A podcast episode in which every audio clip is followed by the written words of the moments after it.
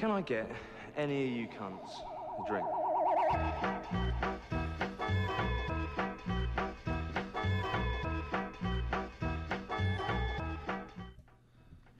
哎，胖子，我看你们家摆了不少花啊。啊，对呀、这平时不就爱养点花吗？家里就我一人儿，还不得弄个鲜乎点儿？嚯，好嘛，没看出来啊，还挺小资。哎，对喽，这就叫爱美之心，人皆有之。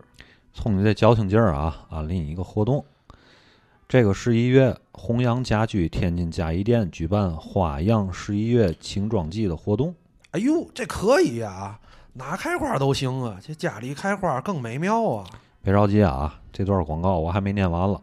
这次弘扬家居的活动啊，浪晶卫浴、施华白兰床垫儿都是盛大开业，据说全天津市最低价，共计数十个家居品牌都有折扣，全场一百块抵一千块，签到送礼，还有满赠华为手机的一一堆靠谱活动，反正来就对了。哎呦，还真是的，这想开花的朋友真应该去看看啊！弘扬家居天津嘉义店就在友谊路老酒吧街那块儿，哎，导航就能找到。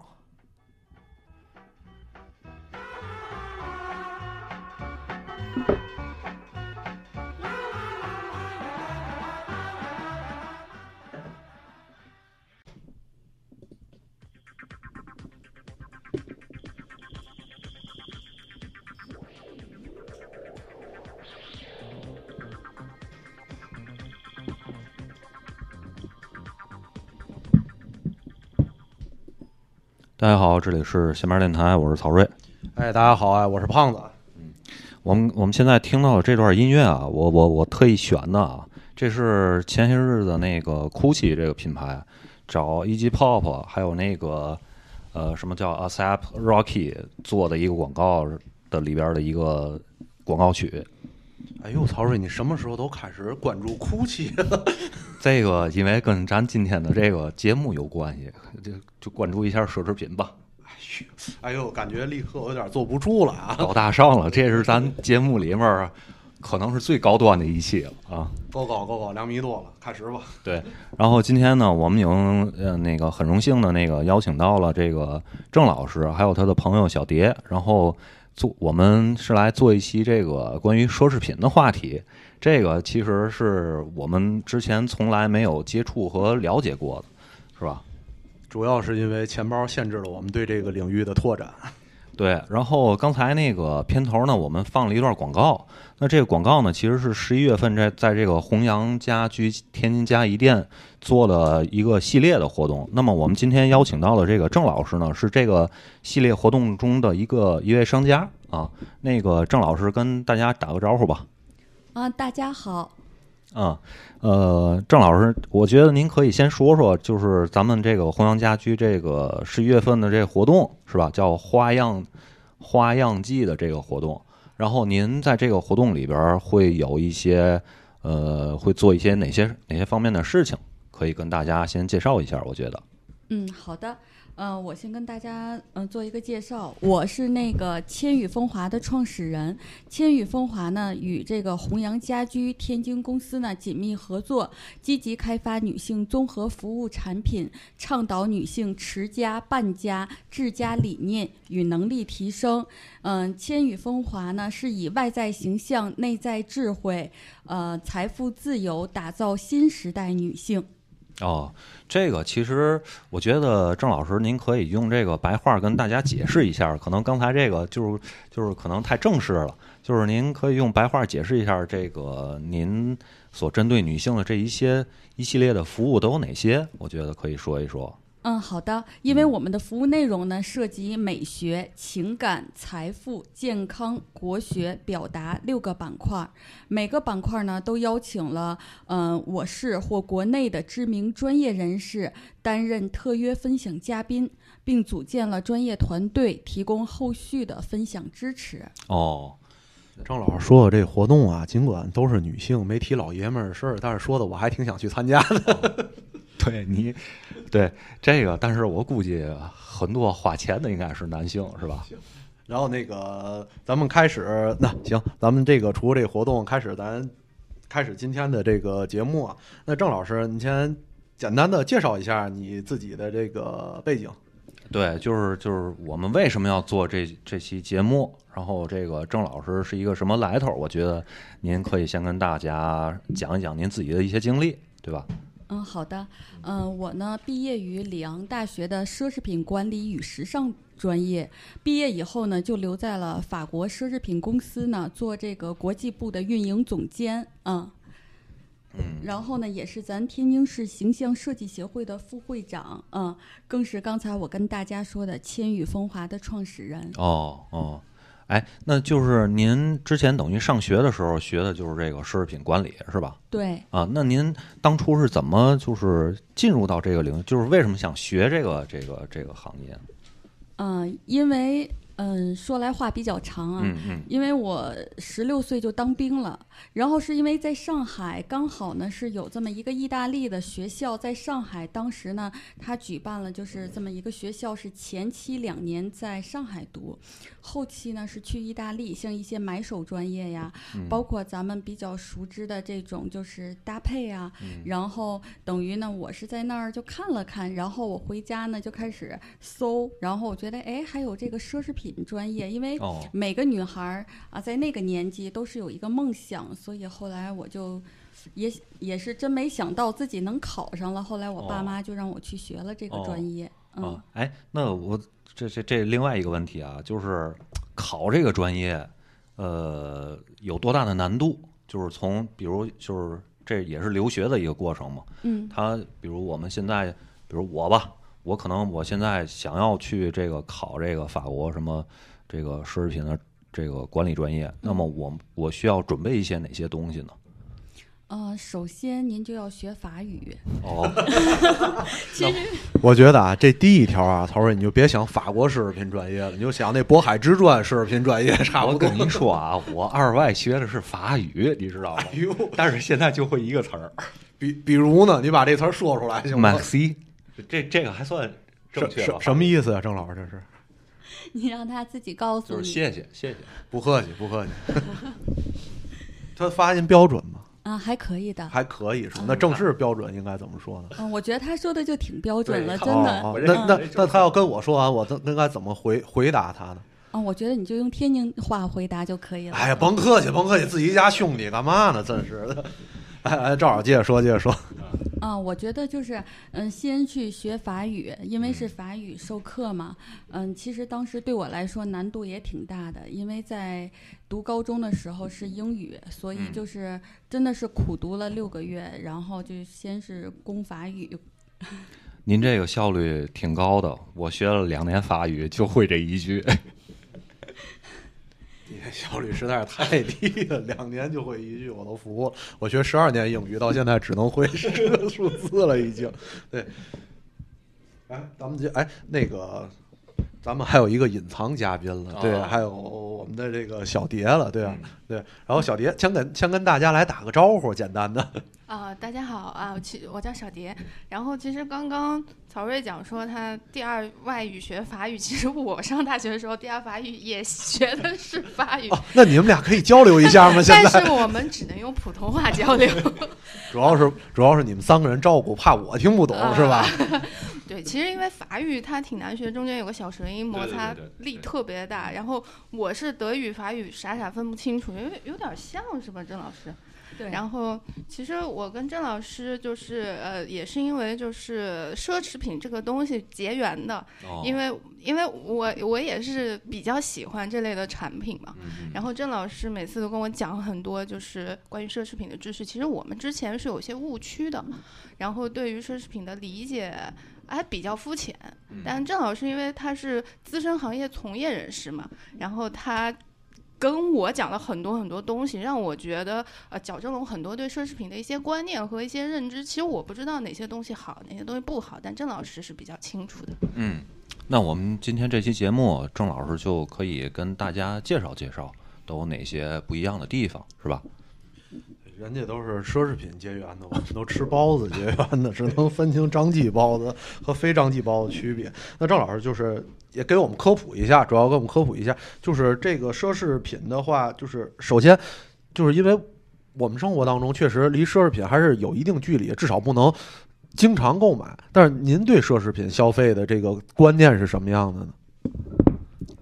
我觉得就是我个人来说，我觉得，嗯，奢侈品就是我的必需品。嗯，我觉得它就是稍微贵一些的日用品。嗯嗯，这个其实啊，我有一个经历，我之前有一个朋友，他呀是什么呢？他哎比较好这个奢侈品，但是呢，他是真货和 A 货掺着买。他有一次去那个迪奥的专卖店，看上一条裤子，然后就买这裤子了。当时好像也是也是打折吧。后来呢，他这个裤子穿了一些日子，好像就就开裆了。然后他就拿着这裤子去人家店里找店员说：“那个，你看我这裤子穿了没多长时间就坏了，您能不能给给给换一条，还是怎么着？”然后直接被那个他们那个店员给反驳回来。人店员说：“对不起，先生，我们这是奢侈品，不能天天穿的。”我觉得你说的可能是那个朋友是我。对，所以就是呃，在普通大众里面，他们对奢侈品可能呃这个概念跟就是不同阶层的人，他对于奢侈品的概念是不一样的，是吧？为什么不能天天穿？我有个疑问啊，我花那么多钱买一个，不就为了显摆吗？为什么不能？我恨不得睡觉都穿着呢。不过现在有个凡尔赛风，你可以拍那个朋友圈，发朋友圈，就说，哎，就是老公给我买了一一条迪奥的裤子，然后，哎，我一点都不喜欢，而且质量又不好，就是一个资深的这种装的那种，就是炫耀，是吧？对，天津话叫显摆显摆。显摆显摆。老阿姨又给我买一件 Burberry 的风衣，我都穿不上了。对 对。那那个小蝶对这个奢侈品的消费有什么自己的想法吗？啊，因为因为我呃，其实呃买奢侈品比较早，但我不觉得我是一个有消费能力特别强的人。嗯，我刚刚不是说曹睿说的是我嘛，就是那个 A A 货正品会同时买的，因为其实奢侈品购买的话是有很多门槛的嘛，爱马仕啊，像。呃，德尔沃啊，这种品牌其实包括香奈儿这样的品牌，它其实是呃需要有 VIP 资质的，有配货的，有预约的。像这种东西，其实不是每个人都能接触的。我其实是觉得，如果你喜欢这个设计的话，你就可以去买。就女孩子，其实奢侈品的概念跟珠宝有点像。我是觉得，呃，这个。大家以前看易舒的小说的，都会觉都知道有句话说，女孩子还是要有一两件奢侈品可以去压一压，因为有些正式的场合，你其实还是需要去搭配的。那这个奢侈品产品对于一些主妇来讲，可能它是一个炫耀工具；对于职场女性来讲，因为我是职场女性啊，对职场女性来讲，其实它是一个社交工具。我觉得它还是不可或缺的，这是我的感觉。但是千万不要去。去去为了去炫耀去买过多的东西，过多多的产品，比如现在很多网贷啊，什么什么商业贷，什么东西，就是很多人会钻到那个坑里面。我觉得倒是不太有这个必要。好，我觉得那个小蝶的这个观点应该是代表了国内的这个奢侈品一部分消费者的这个心态。那那个郑老师，你之前在这个欧洲那边呃学习生活的时候，就是。觉得就是西方人对奢侈品的态度和看法和我们国内的人是的区别大概是什么样的呢？啊，其实就奢侈品本身而言，嗯，中国人认为它的品质就是最高级的。但是我们可以这样讲，它的材料工艺和设计都是最顶尖的。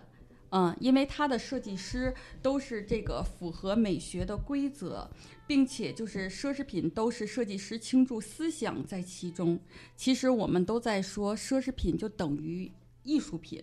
嗯，但是呢，可能我们对它倾注的就是认为它非常结实。其实可能它的面料都是很高级的，越是这种高级的面料，它可能。不太经揉搓，就可能像您刚才说的，迪奥的裤子，可能它像咱们要是穿一个聚酯纤维面料的，可能很结实。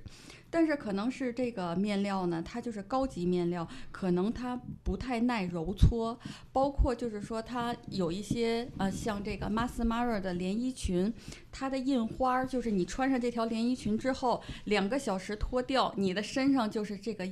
图案，就是你的连衣裙上是什么图案，你的身上就是什么图案。那这印刷质量不过关呐。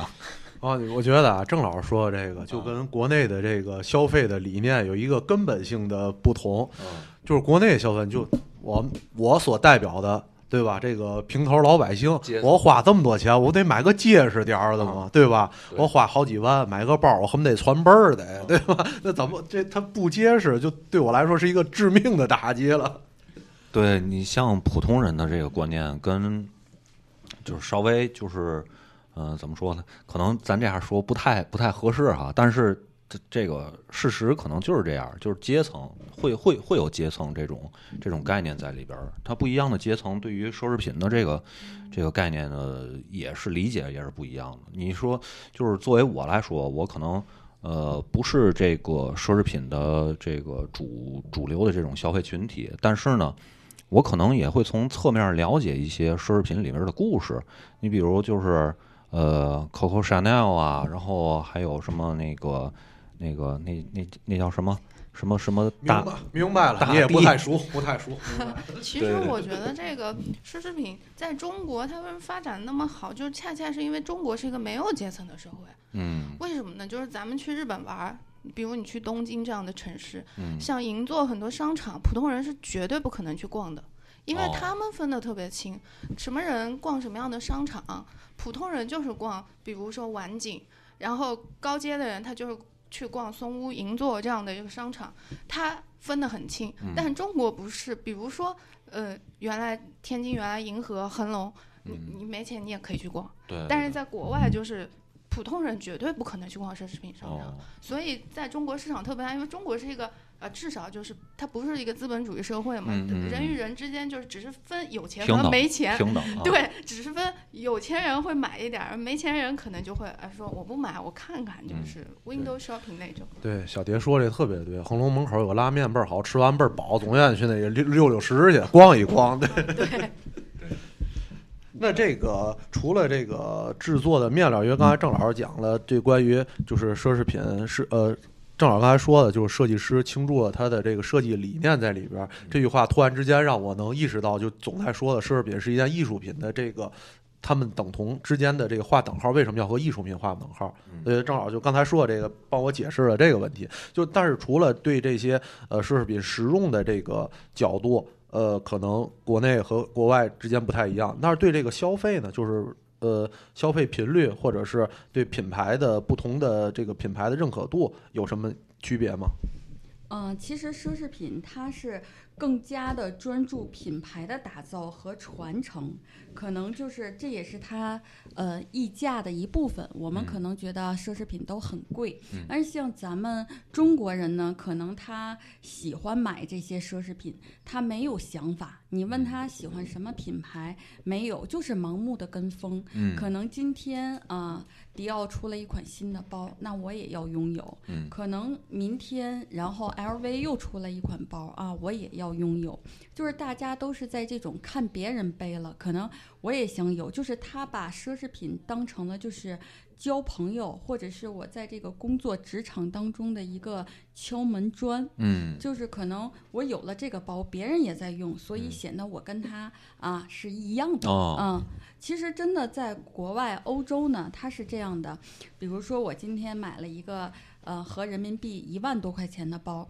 可能我的连衣裙呀，可能我的鞋子呀穿的都要是这种品牌的，哦。包括今天我可能就不能开很普通的车了，可能我这个车也有要求，但嗯是在咱们中国呢，可能就比较随意。嗯。我可能是啊、贷款买一块将近二十万的手表，啊、第一个两万多的包，啊可能我就开一个十万块钱的车，嗯嗯、因为车，呃，是放在停车场的，哦，所以呢看不见对，啊 所以就是当我去跟朋友聚会的时候，觉得哦，我拿了一个很好的包，又带了一块手表，嗯但是他就没有顾及到自己身上的衣服呀、鞋子呀。其实我觉得，就不成套，对中国人就是不成套系的在穿，就感觉他还是这个缺乏了对这个奢侈品的这个美学的认知。嗯，这个其实，呃，就是谈到这个奢侈品的美学啊，其实你像我自己，我也会关注很多这个大品牌，就是你比如像那个好多年之前那个 Burberry 是是是这么念吧？对还是 Burberry 还是 Burberry？啊，您读的就是，就是他之前在那个，因为我之前买好多杂志嘛，嗯，就是时尚杂志我也买。他我记得有一个时期，Burberry 的那个品牌广告是让这些年轻的明星更多的去去代言，嗯因为 Burberry 这个他之前是做雨衣嘛，然后是二战的时候，呃，就是战场上穿的这种制服，对对，吧？他是做军装对，然后后来一段时间呢，是代言的这些品牌的明星都是那种，呃，怎么怎么说呢？有一定的年龄，然后有一定的气质的这种、嗯这种男性或者女性的这种角度。那后来就慢慢的变成年轻化了。他是不是？我就想我就想知道这些奢侈品的品牌，他们在在定位人群的时候，是不是也在向这种年轻化的人群去过渡这个？毕竟现在年轻人的消费力比较强嘛。对，您说的非常正确。嗯、您像他现在用的就是赵薇啊、我们熟知的演员。嗯，像 Burberry 呢，它现在呢可能有一个最新的系列，就是专属标 T 加 B。啊、嗯就是大家看到的是这个标，可能他不想让大家之前太多的格子衬衫、太多的格子风衣了，他现在是在改变自己的风格。可能他在选这个呃代言人的时候，他会考虑到自己这一季的啊、作品，嗯然后也要考虑到就是他的这个价位。啊、所以就是有很多，包括嗯、他现在的这个销售的这个总监，嗯、所以他是要有，包括找谁代言，这个都是有精确的这个研究的。哦，哎，那这个精确的研究，我不知道您了解不了解啊？他这个、嗯呃，是以以一种什么方式去了解年轻人的一些消费习惯呢？还是说，呃，我们都是坐在办公室里边儿看一些数据就就 OK 了呢？呃，数据只是其中的一部分，嗯、更多的呢还是要去呃了解，就是说他的这个。呃，所有的买过啊、呃，他的就是说老客户，呃，所谓的老客户，您买一件儿两件儿就不访问了。像那些每哦年买这个品牌几百万的，他要看啊、呃他的年龄段儿啊、就像我给大家说一个 GUCCI 这个品牌，其实它是被开云集团就是现在在运作嘛，然后它就是大家可能看到这两年啊、就是年轻人买的多，也就是所谓的富二代。哦。您看它就是很张扬，对对就是比，如说啊、一件羊绒衫上或是包上又有老虎啊，又有蛇，有就跟对，就跟动物园儿一样。对。因为嗯、这个年轻人喜欢这种与众不同，嗯、他卖的夸张对，所以它的销售非常好。哦嗯嗯，要不说这个新一季的找 E.G. Pop 还有这个 ASAP Rocky 这些能够引领一些呃流行文化的这些符号的这些人，能够带动这些消费。他们我觉得也也在考虑，你像 E.G. Pop 可能是一个摇滚老炮儿，他就是朋克鼻祖嘛，对，他他可能在这个世界范围内，就是年轻也好，还有这个上岁数也好，这些乐迷都挺都非常喜欢他。然后啊 s a p Rocky 就是就是一个典型的新的这种偶像的这种流行偶像的代表。那我我估计可能 GUCCI 也是考虑到我要覆盖更多的人群，去针对这些人群去打广告。嗯，对，因为之前也就是说，在三年以前，嗯、g u c c i 的营业额并不好。它是走这个路线之后，嗯、在当年 GUCCI 就把爱马仕的销售额给打败了。也就是说，嗯、大家都很了解爱马仕啊，就是说，嗯、但是那个时候大家觉得，嗯、它的款不够新了，可能我家里都有这几个包、几个款，然后觉得不够时尚。但是刚好呢，GUCCI 是针对了年轻人，啊，所以说包括嗯、GUCCI 的这个老爹鞋也是最舒服的。哦嗯，就 GUCCI 是用一些，他还是用了自己设计上的一些理念啊，去留住这些年轻人。嗯，包括开云集团的这种，嗯、运作，它的销售是非常好的。嗯，所以说大家现在就是很多年轻人都非常喜欢。嗯啊，其实我也是做营销的啊，我跟插一句，就是我我我也是做营销的啊，就是呃这个东西我们研究过，就关于选代言人这个事儿。然后代言人呢，其实我们在做营销的时候就就会谈流量和品牌。流量管的是销售，品牌管的是情感嘛。嗯然后流为什么很多品牌它有一个固定的比较高阶的明星代言，比如说 Chanel，它是有周迅做这个全全全球代言的。其实它这个比较锁定的是人群的一个情感诉求，就是爱爱这个品牌，因为这个明星就能代表这个品牌的档次。嗯但是我们在看 Chanel 秀的时候，就会发现，除了周迅出现之外，会有很多陈伟霆、林允。还有什么江疏影什么之类的，呃，二线明，呃，嗯也不算二线明星啊，也是流量明星。就是没到那个周迅那个级别。对，那些明星是 focus 在就是他的销量上面、流量上面、话题度上面。嗯就是呃，奢侈品品牌他们会比较讲究，既要有销量，又要有品牌。但是比如说我们比较普通的品牌，我们可能就是锁定在销量上面。嗯嗯、那就是这这里面跟平时我们看广告的一些渠道也是不一样的。嗯所以其实这个东西还是不仅是大数据，然后更是一个品牌营销的一个概念，嗯就是呃还挺复杂的。嗯，哎，那郑老师，我有一个问题啊，就是嗯像他们这些呃大的奢侈品奢侈品品牌，那在当下的这个互联网的这个时代里边儿，呃，他们关注不关注流量这个事儿？嗯，很关注。嗯嗯、其实现在很多就是大家可以看这个双十一刚过，嗯嗯、很多这个数据出来，就是咱们双十一的很多奢侈品呢，都应该说是，嗯、前十大品牌卖的都非常好。嗯，那等于说，就是我以往理解这个奢侈品的这个品牌啊，他们肯定是高高在上的，可能不太屑于双十一这么一个就是大众狂欢消费的这么一个节，但是他们也是加入到这个行列里来了嘛。对，因为现在就是说，因为疫情之前，就是大家已经很关注这些网络销售了。哦嗯，在这个，所以说各个平台都还销售的不错。所以说现在就是包括今年双十一的这个数据出来是非常的可观的。所以说现在就是包括就是说有些呃经常买的这些奢侈品的客户，他觉得你说我要是去店里，像我还得排队。您像八月份这个上海的国金百货，LV 的专柜，就是你要不排上五六个小时，你都进不去，哦，是，因为在涨钱嘛。嗯现在就是嗯 LV 这个月的十八号全球第四次涨价。哦，那 这个我我不太我不太明白他这个逻辑啊，因嗯为、因为现在整个全球的这个疫情导致的这种经济下滑，那他们怎么为什么还要选择这个提价的策略呢？嗯，因为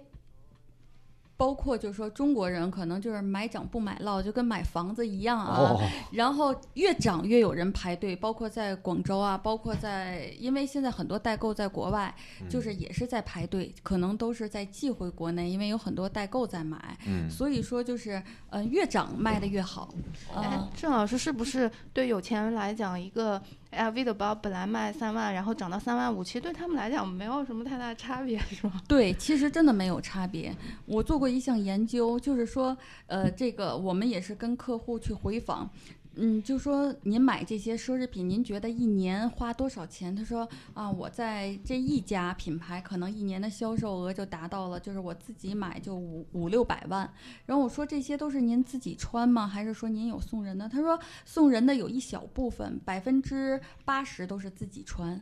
嗯，哦，还是这个自我消费的这个方面比较多一点儿，是吧？对，现在都是自我消费了。哦嗯。哦，现在，现在品牌都，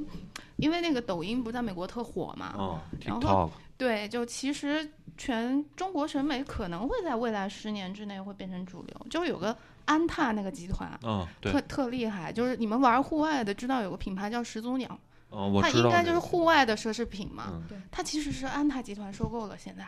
哦，就是它在全 它在全国，就今年为什么安踏是在双十一所有运运动品牌卖最好的？嗯因为那个始祖鸟和飞乐，法国那个飞乐哦都是它的品牌，它现在是哦，他等于把菲乐也给收购了。对哦，特恐怖，要不现在那么这么玩命做这种年轻的这种品牌？对这个国潮什么的。行，那咱听首歌歇会儿，然后一会儿回来，好吧？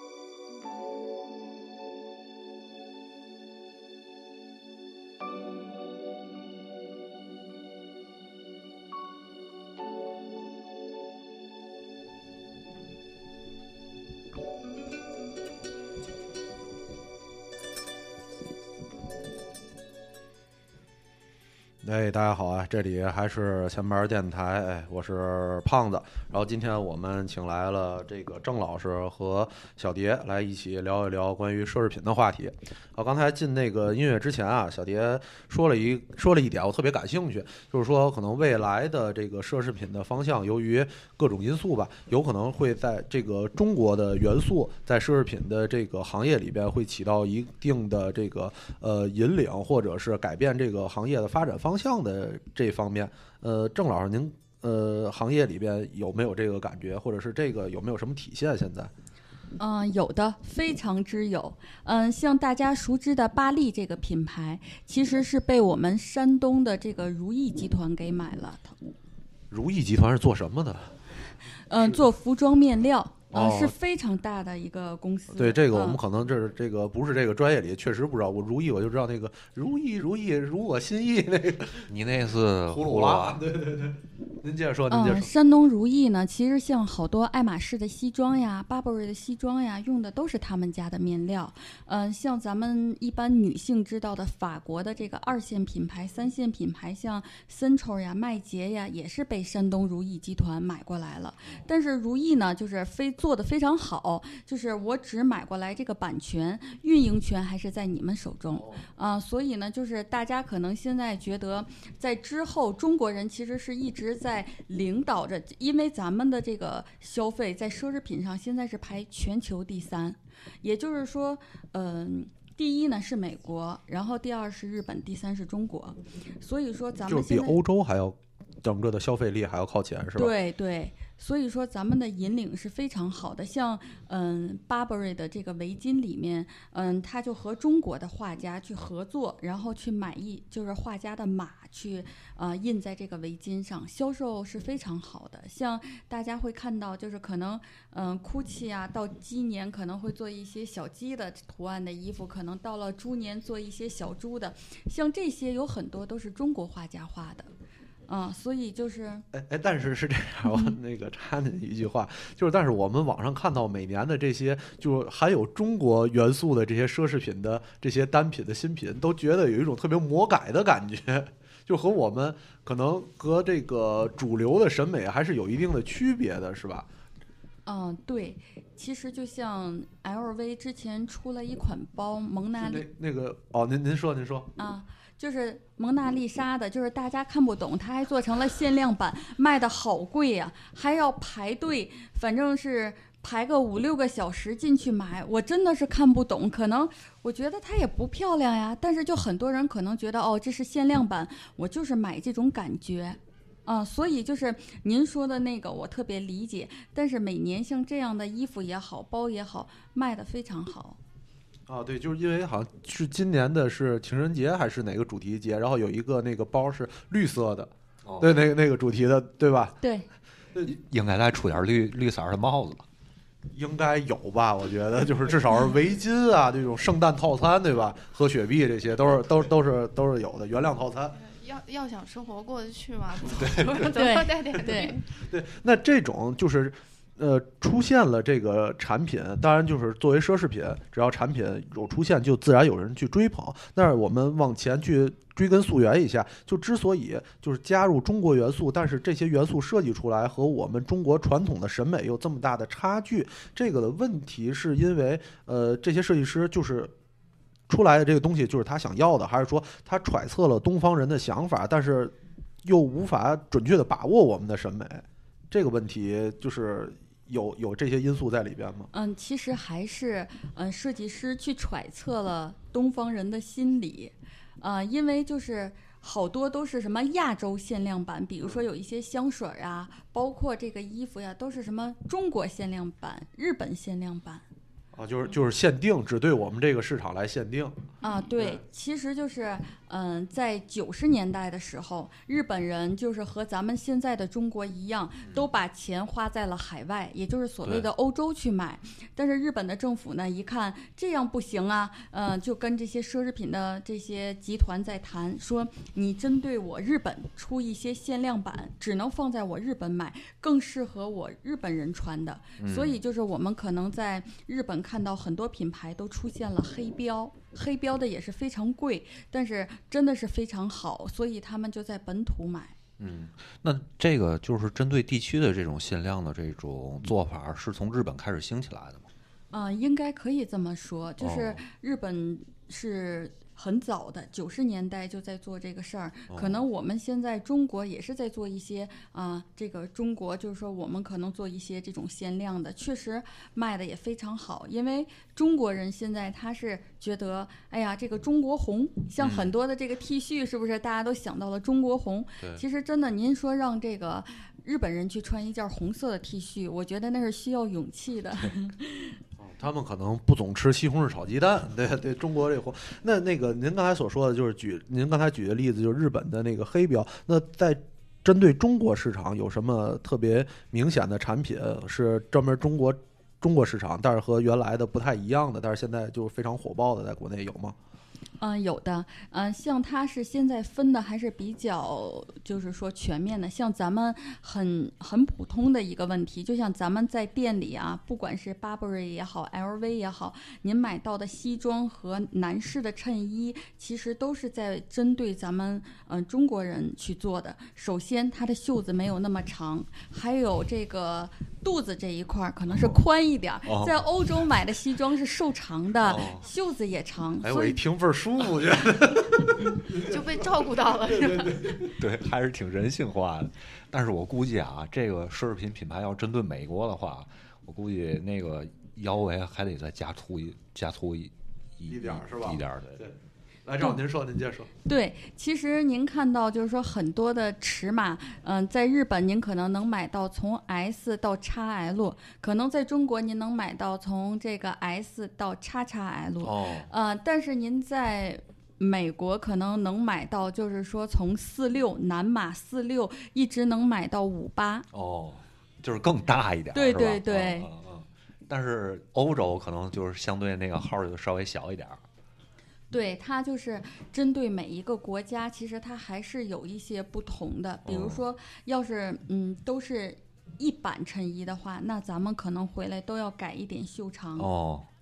这个做奢侈品确实还挺难的，他得研究每个国家的饮食结构，看哪个国家吃的够胖，还得还得加大一点儿，是吧？对，主但是是这样，我觉得啊，因为这个衣服还好说，因为这个您刚才这个郑老师说的都是男性的服装，尽管我觉得我被照顾到了，但是我觉得我应该也不会去消费，对。但是我但是好多通用的东西，比如说这奢侈品，特别就是咱们社会上说说的比较多，女士的包这个东西有没有就是为了亚洲市场变大变小的这种？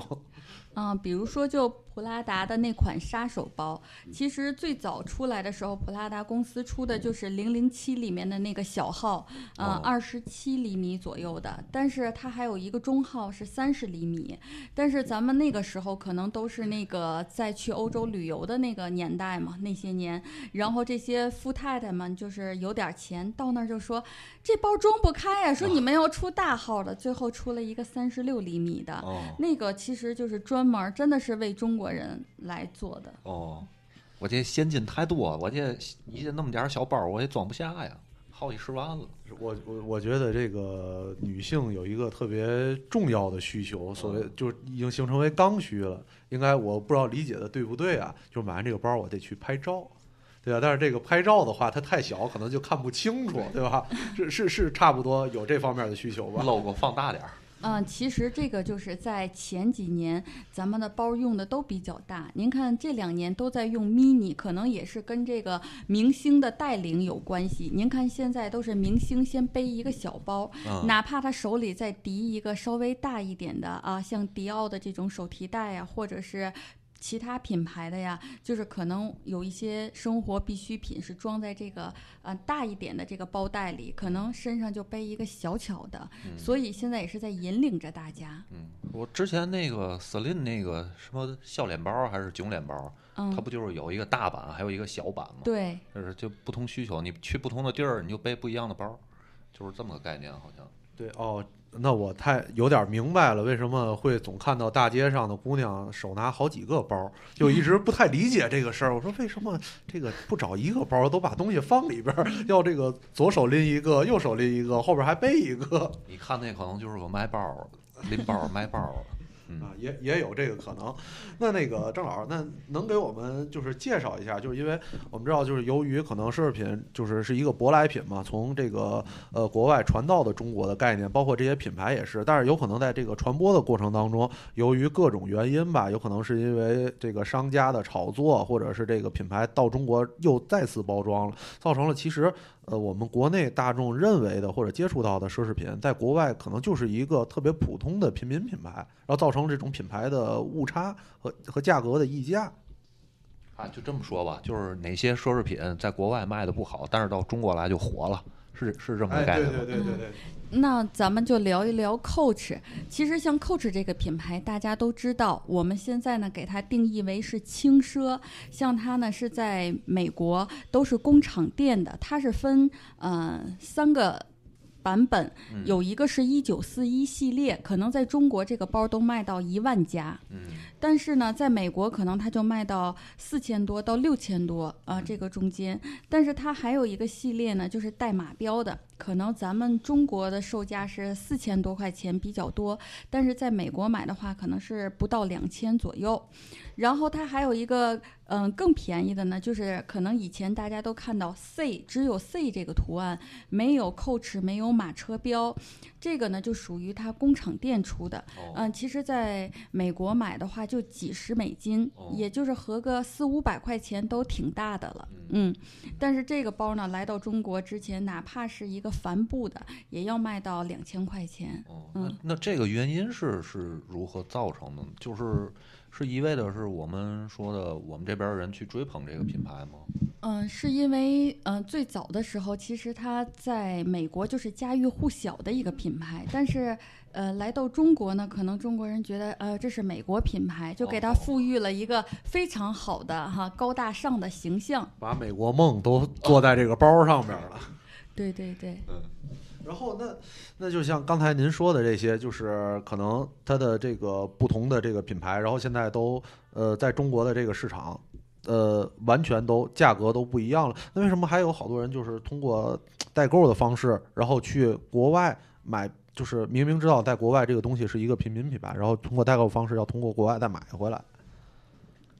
这个我觉得我替你就回答了，因为因为国内有市场，就是有人买，所以就有代购这么个事儿。对，那说到市场啊，就是有一个是我作为一个直男一个观点啊，就是不太能理解的一个观点现象，就是前一段时间就特别火那电视剧叫叫什么来着？三十二。哎，对对对对，就就就是那个就是那个，我一说这小蝶就明白知道，就是里边好像有一个情节，因为电视剧我根本没看过，但是它里边有一个桥段在网上就是传的特别火，就是说那个好像几个阔太太照相合影，然后但是呢，他有有一个人就被就被裁掉了，还发朋友圈裁掉了，然后他找自己原因说为什么被裁掉，好，因为我那包不行，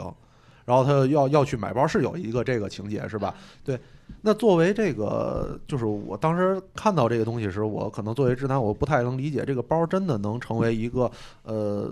就是你跨越阶层的一个敲门砖，是成为一个工具吗？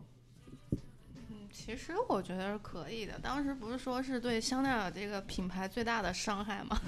因为因为因为因为当时里面那顾家背的就是一个香奈尔的包。其实我觉得就是，呃，当然从等会儿郑老师会从那个奢侈品角度去讲，就是我的感觉。嗯，它它代表你你的消费能力，因为因为好像以前有做过一个测算，就是说你的年薪是多少，你可能买得起的包是多少。就是很多人会从你这个包推测出你的经济能力，然后什么样的圈子他会相处什么样的经济能力，所以他有时候会通过这个包去去作为一个敲门砖嘛。还有就是，呃，三十二亿里边那个 C 位的那个人背的是那个爱马仕的喜马拉雅，他一个包好像一百八十万是吧？对，一百八十万就是传说中的拎了一套房在手上啊的，，对对对，就是像他们买得起这样的品牌，要么就是 old money 嘛，啊，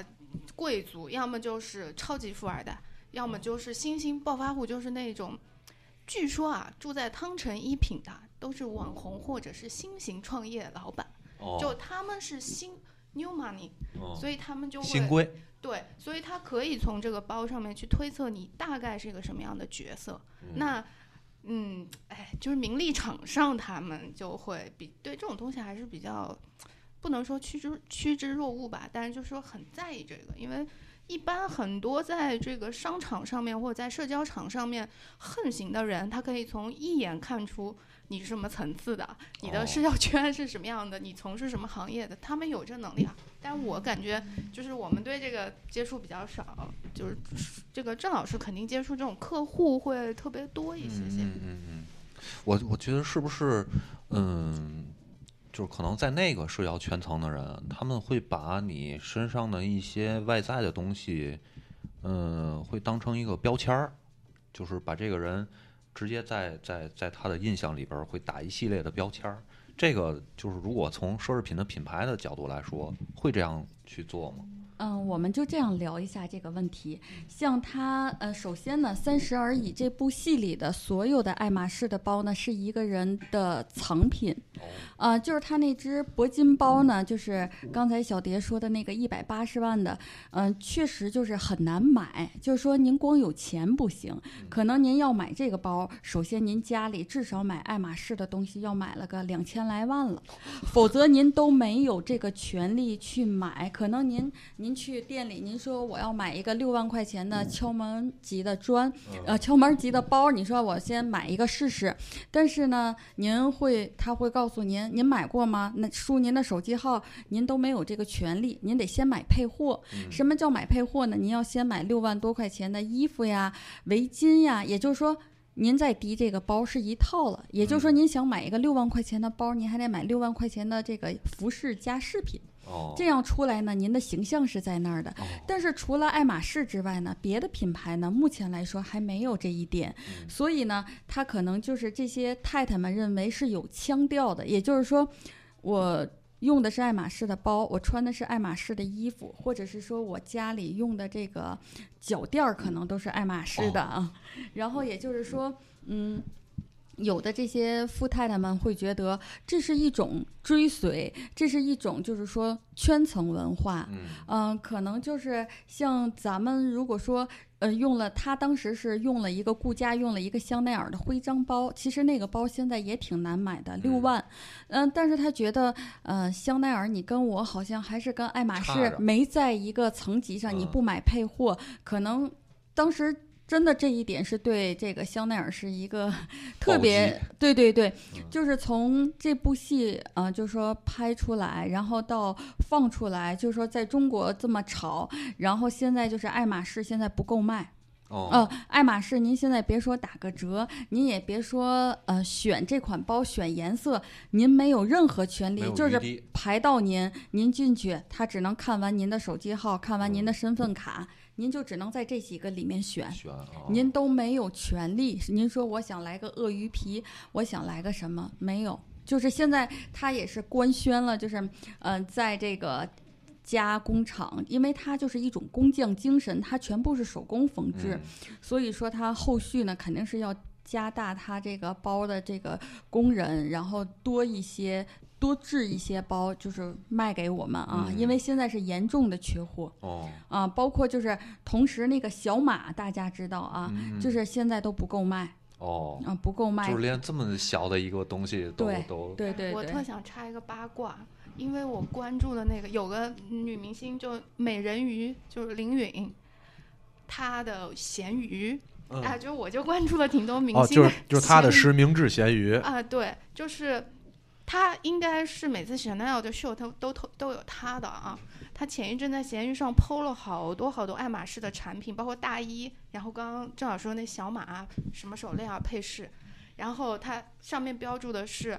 呃，今天刚入，立马转手。下面所有的粉丝都说，连林允都被配货了，就是林允这样的明星应该还可以吧，就还是小花旦里面还蛮一线的。嗯但他去爱马仕，他也被配货，哦，就是普通人那那就更不要谈了，就是。嗯。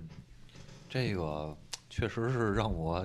就是开了一下眼界，就是说你买东西你都不能正常的买，是吧？对，只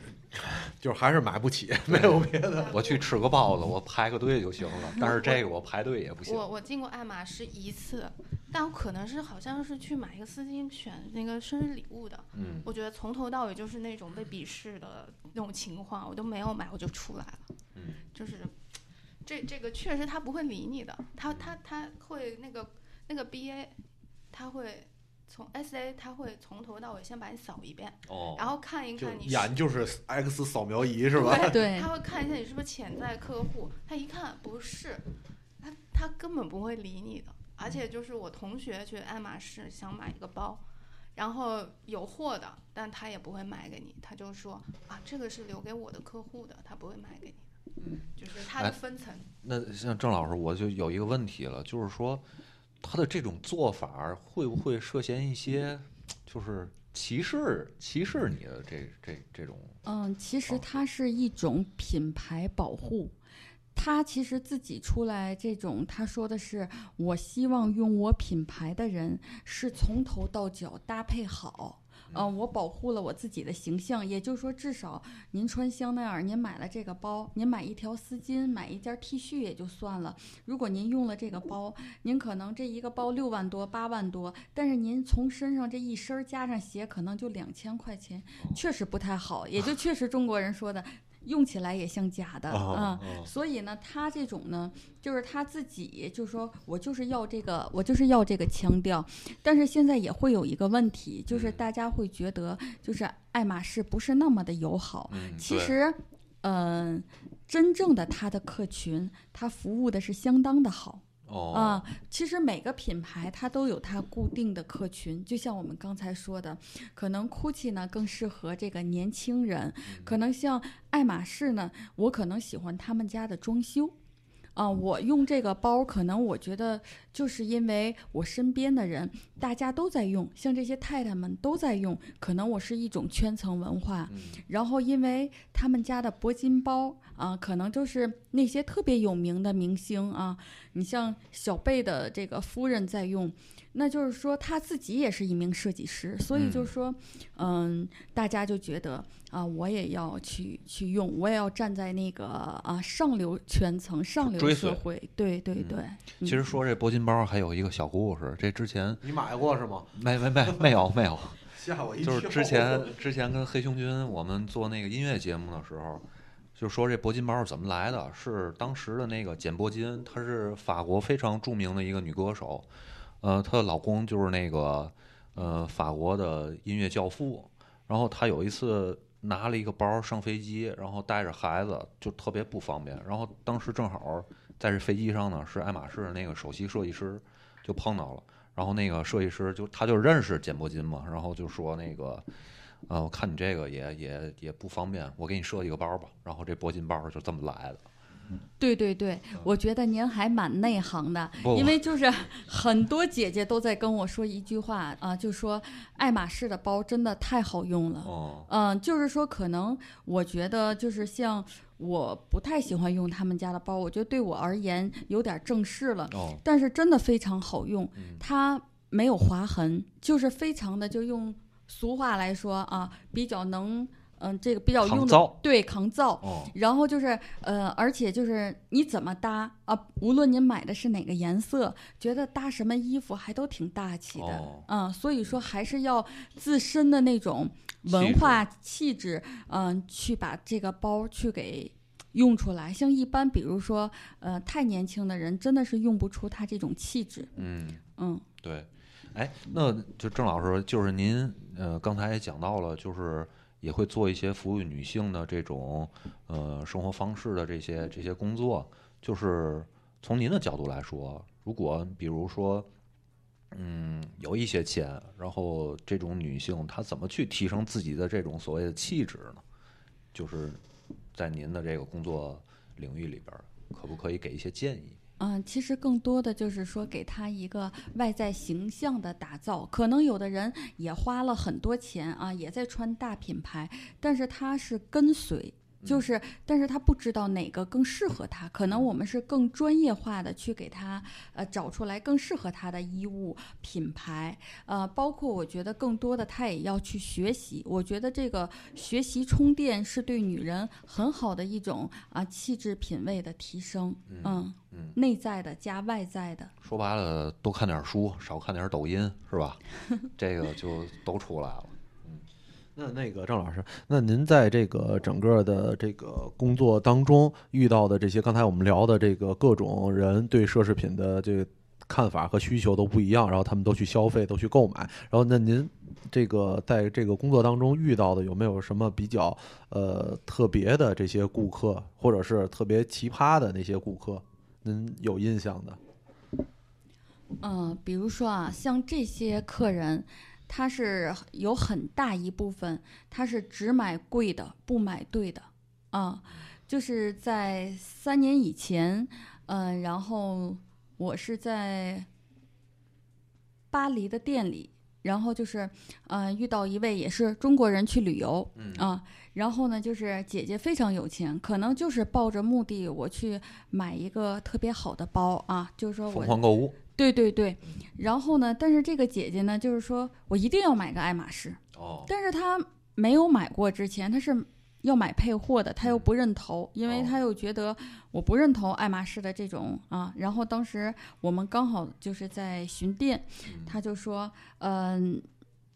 因为她觉得啊，我会说中文，她说啊，你能不能帮我买？然后，嗯、我就不能买这个配货。我说、啊、这不可以的，因为我说您是第一次来，必须是要买配货的。我说这样您用出去，啊、就跟他说了很多吧，大概两个多小时，哦他也同意了。哦同意了之后呢，他就去啊、呃选包。当时我说我可以帮到您，就是今天卖给您一个包啊。然后我说您买配货，当时我就说您就买这个，目前那个时候是六万多的一个包，嗯、他说有没有贵的？啊，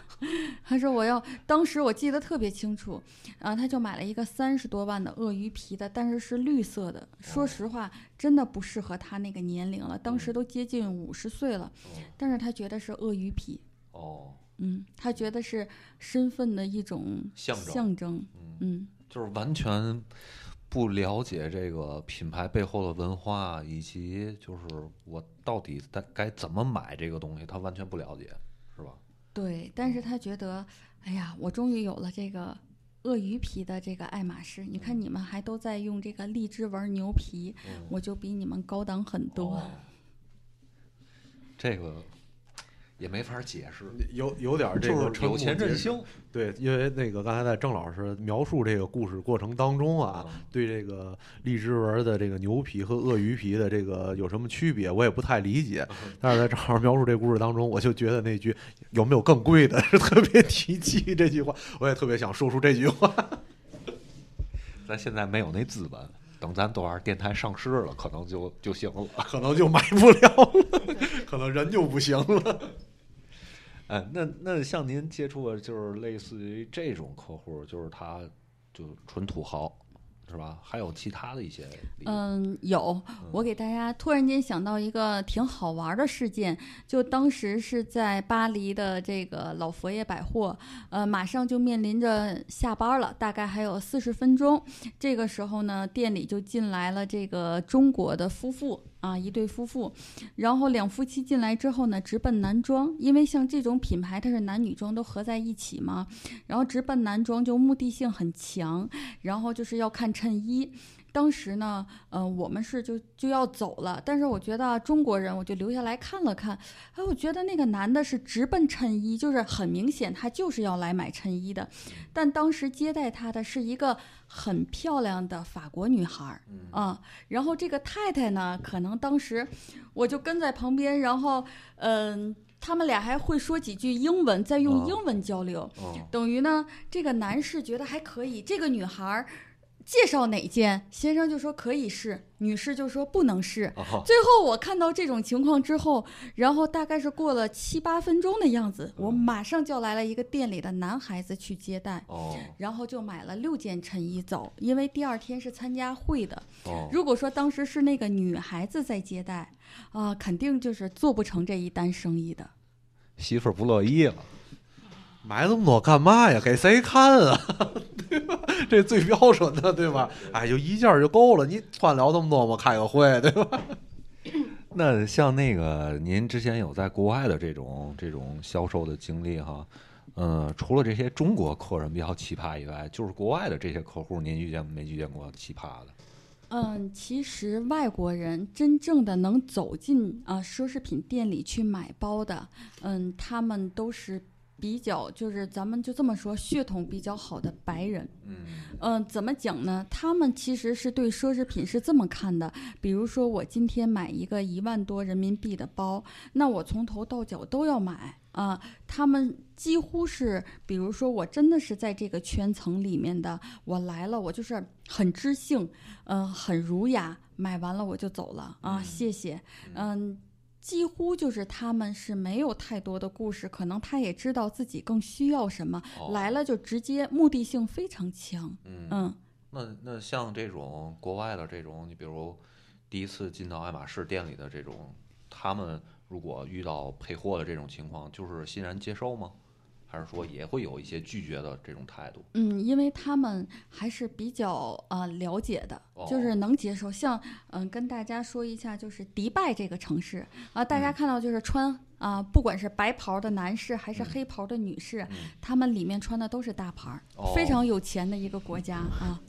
那买这些干嘛？都让那袍儿都给挡了你。看你的心态就不对，人家是享受，不是为哦了那个牌子。我告诉你啊，我们买就为穿着舒服，不明白就。对对，买个舒服，不是买买一个外在是吧？其实我觉得主要是奢侈品，所谓的很多现在奢侈品的概念都来源于西方，所以他们就是从小就接触这个东西。然后中国有可能奢侈品比较聚焦，比如红木啊，它也奢侈品；酸枝啊这种也是奢侈品。但中国的奢侈品吧，就感觉年纪比较大，就感觉不是一个年轻人去能消费的东西。但但是我我我是挺关注国货的。就是其实这两年国呃中国好多品牌也做的挺好的，就是关于服装类的嘛。嗯，然后像衣服，像鄂尔多斯，像它，我们印象当中它是一个就款式比较差，然后街边店装修比较挫的那种店。但实际上，鄂尔多斯的现在的这个大牌和小牌，就是它它大牌就是鄂尔鄂尔多斯嘛，小牌就是 blue 那个鄂尔多斯嘛。然后它代言人还是刘雯，就是他现在也做那种奢侈品的路线，就做的挺好。还有一个我记忆特别深的，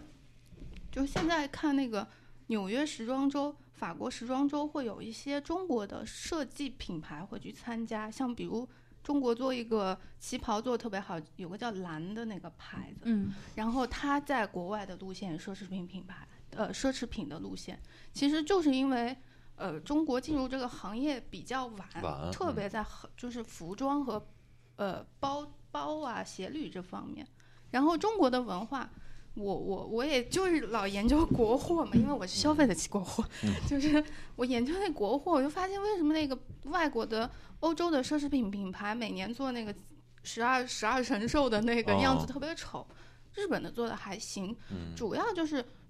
因为奢侈品的所有审美和设计它都是西方文化，嗯，像之前 LV 跟日本那个村上隆嗯有一次做那个。上对对花的那个那对个小小樱桃那樱桃包在十几年前就卖得特别强，现在应该卖得挺好。对，是因为村上隆像三宅一生这样的设计师，他是走西方主流设计对对对审美的。对中国的审美，你就张大千的话往奢侈品上放，他也会丑。对，因为靠不它的，审美和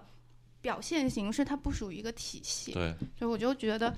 如果就是中国的奢侈品品牌做的特别好的话，其实以后我们是可以在国内去消费的，因为符合我们的审美。对对嗯，哎，那郑老师就是像咱国内现在这个有没有一些比较，嗯、做的比较好的奢侈品的品牌？你像我知道是那个亚历山大王是吧？他是一个设计师的一他是个台湾人，是吗？啊，对对，他啊也在欧洲崛起。对对对对对对，他好像也是走这个奢侈品设计路线的这么一种一种一个产品，好像是。对，嗯，然后我不知道国内还有没有像做的比较好的这种奢侈品的品牌。啊嗯，您像在中国的话，就是说在本土，它现在也就是说在服装类是没有奢侈品的，也就是说现在在呃在做的几个不错的设计师品牌，像例外啊，因为例外是马可的，呃，马可现在就是又做了这个无庸，等于咱们彭妈妈呃哦。穿的衣服都是这个马可在设计的，也就是哦无庸，哦，但是可能是更高级的，就是嗯。没有 logo 的，就私人定制呗对，私人定制了。嗯。然后就是说，因为嗯，包括咱们可能上海的这个很多大家都知道说，哎呀，设计师品牌就有很多，嗯。包括目录呀，呃，很多品牌，但是可能做着做着，这两年还有，再找就没了。哦，嗯、中国会有这样的一个问题，嗯。也就是做着做着这个品牌就没了，因为就像我知道以前，呃，天津有一个白玫瑰，哦，呃，是不是白对对背心？对对对呃对对，其实也很好的一个品牌，我在英国还看到过。哦，是吗？对，哦但是这个品牌现在在天津找不到了。那那这个是为什么呢？这个原因就是像您刚才说的，就国内的品牌做着做着它就消失了在市场上。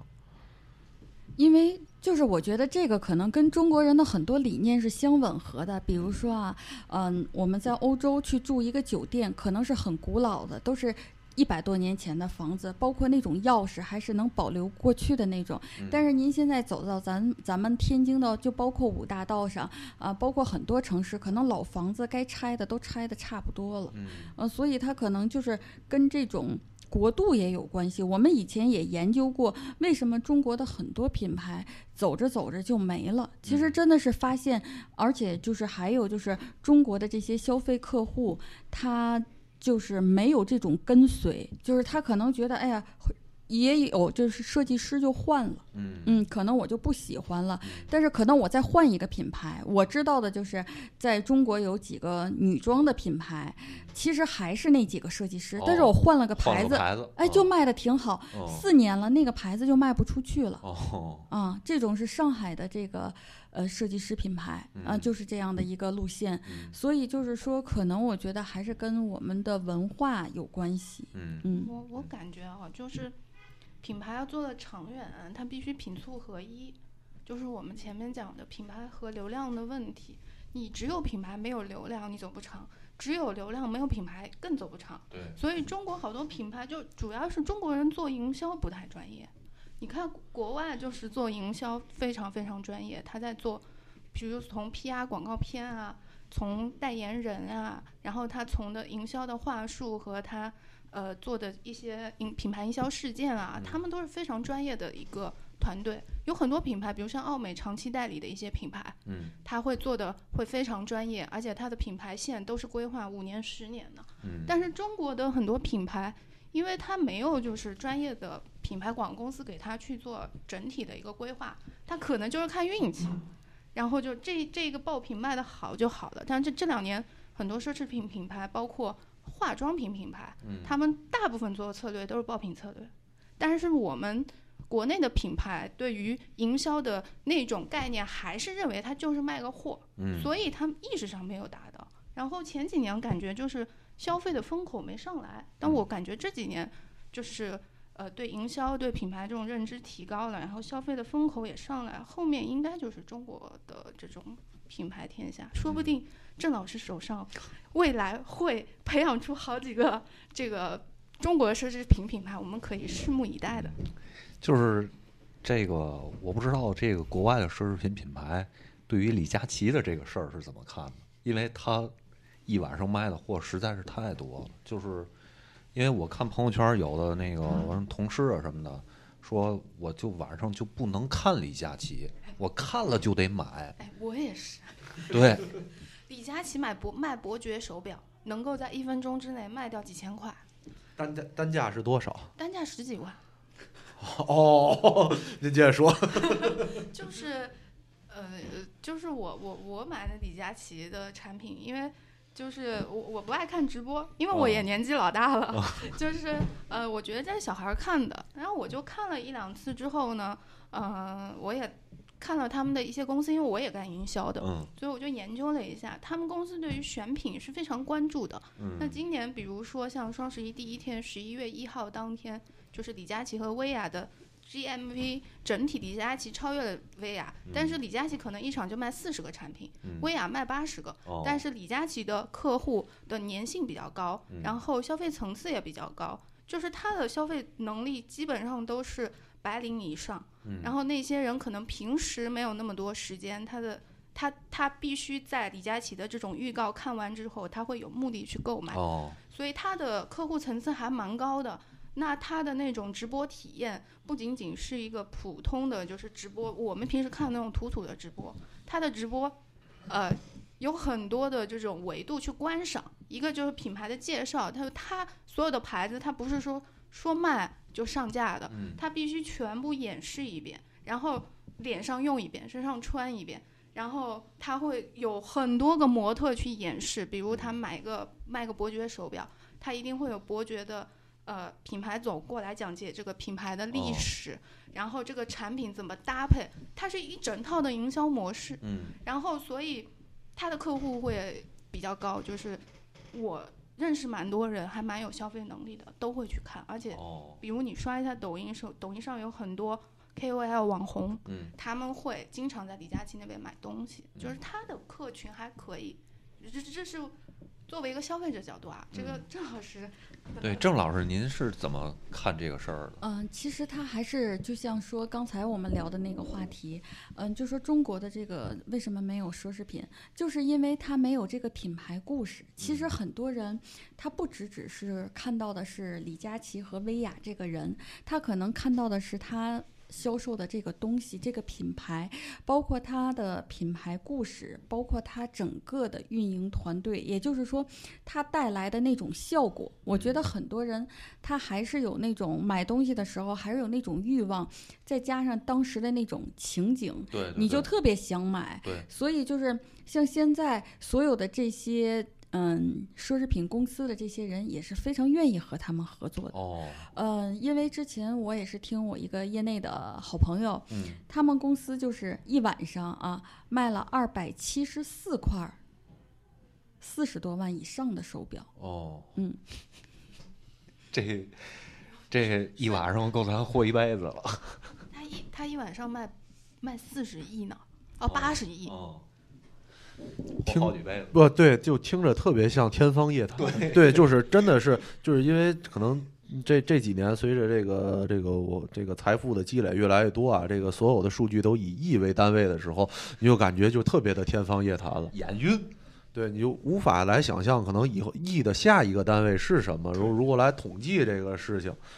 对，但是我还是有一点儿，刚才就是听三位在说的时候，有一点儿就是觉得不太能理解的，就是因为奢侈品它肯定会。做一个自己的这个 level 在那边，就如果融入到这个直播的这个行列来进行销售的话，这些品牌会不会觉得自己的 level 在往下掉？嗯，其实之前有的品牌是很担心的，嗯，包括为什么是呃 LV 是最后才上来在线上去销售的一个品牌，很多都是在看着别人，可能是都在看着别人成功了，他们也是在走这种。就是大家都一开始是在观望，但是现在太多品牌都在做这种了，就是大家都一样了，彼此彼此了。哎，其实主要我是一个直播购买的一个用户啊，研究这个，其实以前会会很担心，因为它的场景会比较差，因为你在店里面它的这个橱窗啊各方面摆设陈列会比较好，但是现在的直播它会有 N 多个机位，就是嗯好几个机位，嗯然后它的机位会上滤镜的，然后它会有什么样的滤镜之分，然后有一些顶部的这种直播的博主，他们在展示这个产品的时候，他们会专门放货架，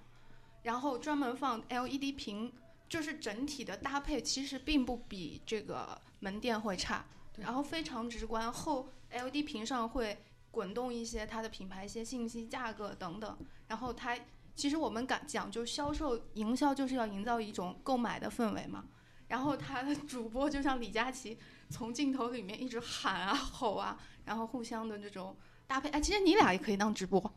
就挺适合的。然后就是咱俩直播卖包子吧，行吗？哎，不行不行，不会做，不会做，只会就吃。是 我觉得你们挺风格挺像的，就是他通过这个场景购买，就并没有让奢侈品感觉好像特别掉价。嗯因为我看了一下，我觉得，哎，好像比之前好很多，之前有点简陋。嗯嗯，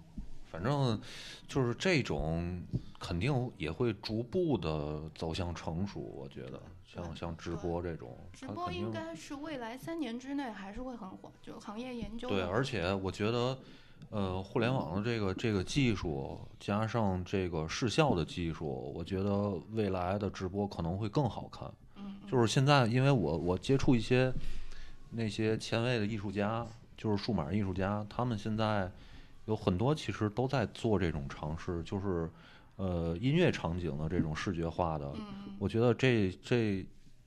一两年吧，他们这些视觉化的这种效果，我估计很快会应用到直播里边来。对，就像邓丽君的那场演唱会那种效果的。对对对对嗯对，今年那个天猫奢品好像就是跟各大奢侈品品牌做这种强结合嘛，嗯就天猫的那个奢，然后它的那个频道做长结合里边，就是有一些品牌在这次双十一做做这个上品牌上线登录天猫的一些很多的仪式，还做的挺多的，应嗯该就是天猫如。我们我我我们总裁啊，经常说一句话：阿里巴巴要干进入哪个行业了，这个行业的人要发抖了。对对对对，嗯，反正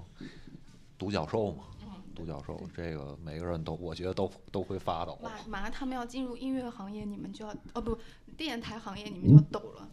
他们现在阿里巴巴也在做那个，就是就是天猫还是淘宝也在做博客。哦，但是嗯音乐这个东西可能跟产品还不一样。嗯，对，音乐这东西还是比较慢。然后是这样的，那个咱们时间聊差不多了，但是最后我还是想请教一下郑老师，就是开始你说的那个呃，就是对女性的那些呃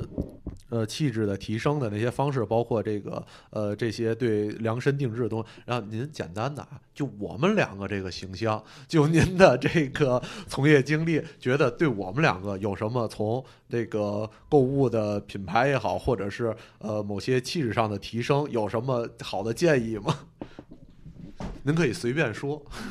嗯，我觉得首先就是说您吧，我觉得可以以后往这个商务休闲上去靠。哦，哎，确实跟我工作还差不多。您接着说，您接着说。啊，然后像就有一些品牌，它还是比较适合二位的。我觉得就像汤姆布朗这个品牌，你们以哦后可以关注。就是现在您走在外面的街道上，可能能看到，哎，他的裤子上有四个道儿，哎，他的上衣上有几个道，那个就是呃来自纽约的品牌，我觉得特别适合二位的气质。哦嗯，记着了吗？记本上啊，写了写下。这品牌可是那个韩国流量明星金秀贤带火的。哦，是吗？教教授，你知道，来自星星的你，哦，欧巴啊，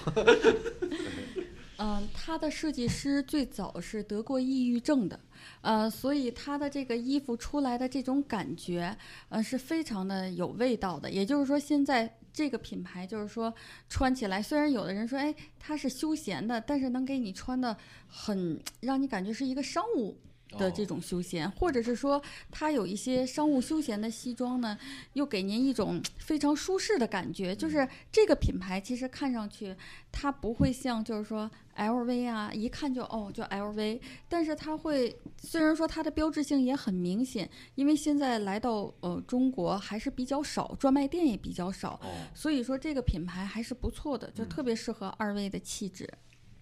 好的窜。窜钱嘛，窜钱嘛。是那个，大家就可以想象一下，以后前面电台就是一个有商务气质、略带忧郁色彩的电台。对，呃，行，那咱这期节目差不多